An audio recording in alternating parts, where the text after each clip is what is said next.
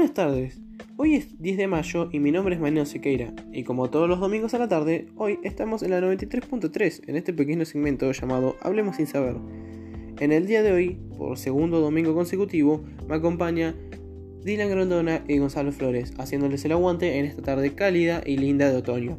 En el día de hoy estaremos desarrollando sobre los programas de política y economía que ha implementado la nación frente a esta pandemia. Pero primero, recordemos qué hacer para prevenir esta enfermedad.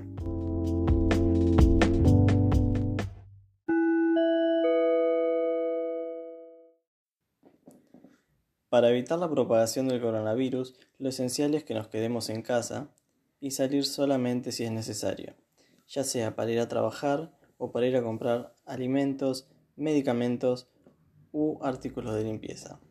Recuerde lavarse las manos con frecuencia use agua y jabón o un desinfectante de manos a base de alcohol. Cuando salga, manténgase a una distancia segura de entre un metro y medio y dos metros de otra persona. No se toque los ojos, la nariz ni la boca. Cuando tosa o estornude, cúbrase la nariz y la boca con el codo flexionado o con un pañuelo. Si se siente mal, quédese en casa. Si tiene fiebre, tos y dificultad para respirar, solicite atención médica.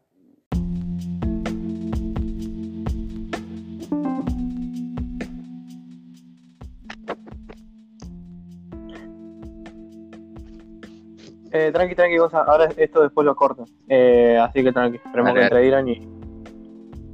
Estamos rey. denme, pongan, o sea, no hablen por dos segundos, entonces yo sé dónde cortar, dale. Listo. ¿Cómo? ¿Cómo? O sea que esta parte no, va a ir, o sea, la voy a, la voy a cortar, entonces le estoy diciendo que dejen, no sé, dos o tres segundos y yo arranco a hablar, entonces sé dónde cortar y corto bien. Hace una cosa, cuando llega a los 45 segundos arranca. Dale, silencio por favor.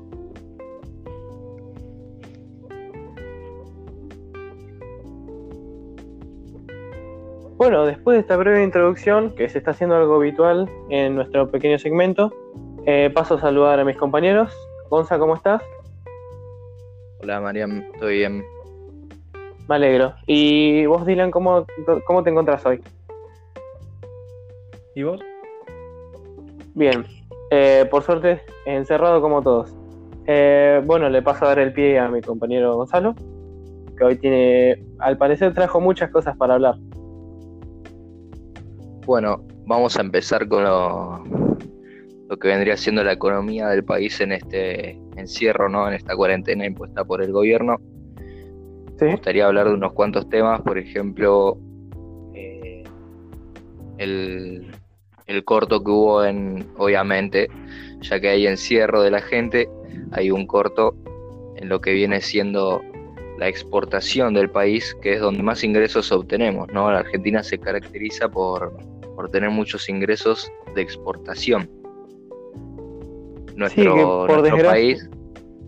Sí, sí, sí. Sí, que por desgracia nuestro país se basa en la exportación y, la exportación porque no manejamos nada del producto que hacemos acá y lo vendemos acá. Todo lo que hacemos lo, lo, exportamos.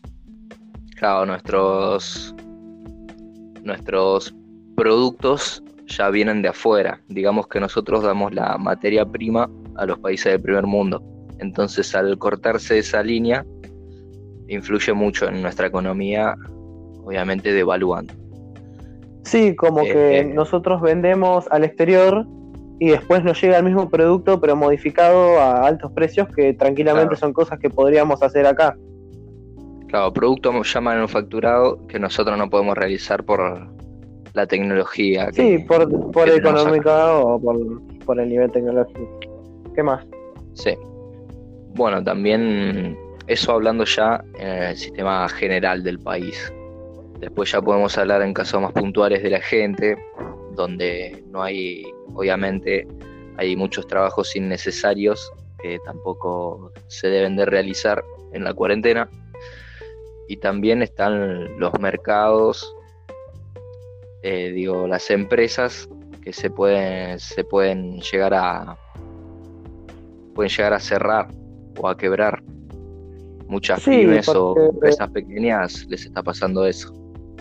Sí, las que no por ahí no tienen fondo de armario, o sea, vendría a ser como una como algo estable o podría ser también como empresas turísticas que se basan en temporadas o tiempos determinados del año donde tienen que generar su máximo beneficio, como por ejemplo, no sé, la gente que vive del comercio, que vive en Ushuaia o, en, o más específico por ahí en Bariloche, que por ahí se basa mucho en esta época más o menos, donde están los viajes de egresado, eh, la gente que va por la nieve y que por ahí se va a ver muy perjudicada hasta el punto de que algunas empresas podrían hasta quebrar. Sí, la verdad que el turismo también es un gran, un gran ingreso también para nuestro país. Quizás no principal, pero es muy importante. Sí, acá yo tengo algunas como lugares así donde se ve muy afectado, como por ejemplo un lugar que compartimos con Brasil, que son las cataratas, las cataratas del Iguazú, el glaciar de Perito Moreno, Salta. Eh, son como lugares que eh, al ser, no, no se especifican, eh, supongamos, en lo que la mayoría del país especifica, que es eh, la agricultura, buscan sus medios de como mm, su economía. Y es más que nada el, turismo. Eso de afuera, claro. Y la verdad, justo en la época era como la época también donde hacía un poco de calor, que se empezó la cuarentena, y era como la época donde, no sé, las cataratas, o el glaciar mismo se visitaban porque el deshielo permitía que la gente tampoco se muera de frío. Claro. Eh, también, em, bueno, quizás hay muchos que no estén de acuerdo con las medidas que tomó el gobierno, obviamente por estos temas de que también la gente no consigue no consigue obtener ingresos ya sea en su casa o a nivel general no. Sí, o, sea, más el punto de los empleados. Claro, ya hablamos en, en la anterior. En la anterior conferencia. De, las personas que. Sí, en el anterior podcast hablamos de. Como suponerle gente que, no sé, lo mismo los barman o personas que trabajan así en bares, se ven muy perjudicados hasta el punto que los pueden despedir. Sí, y la verdad es algo horrible porque es una situación horrible para todos, que la estamos sufriendo todos, pero hay personas que están muchísimo peor, donde directamente no tienen ningún ingreso, que tampoco le permiten eh, recibir este, estos 10 mil pesos que le da, que a veces se los rebotan por cosas muy, muy poco coherentes. Eh, desde el punto, desde que no se lo pueden, a veces no se lo dan a, a personas mayores o a mujeres solteras que por ahí tienen hijos y por ahí no tienen manera de ingresar dinero. Y la verdad es como una situación de mucha bronca donde se tendría que sí se tendría que eh, refinar un poco más porque mm, hay muchas personas que lo están recibiendo y tienen ingresos y lo piden por pedirlo y hay otras muchas personas que no tienen ningún ingreso, lo piden y no lo, no lo consiguen. Sí, así es. Yo, eh, mi familia tuvo unos cuantos inconvenientes también con eso.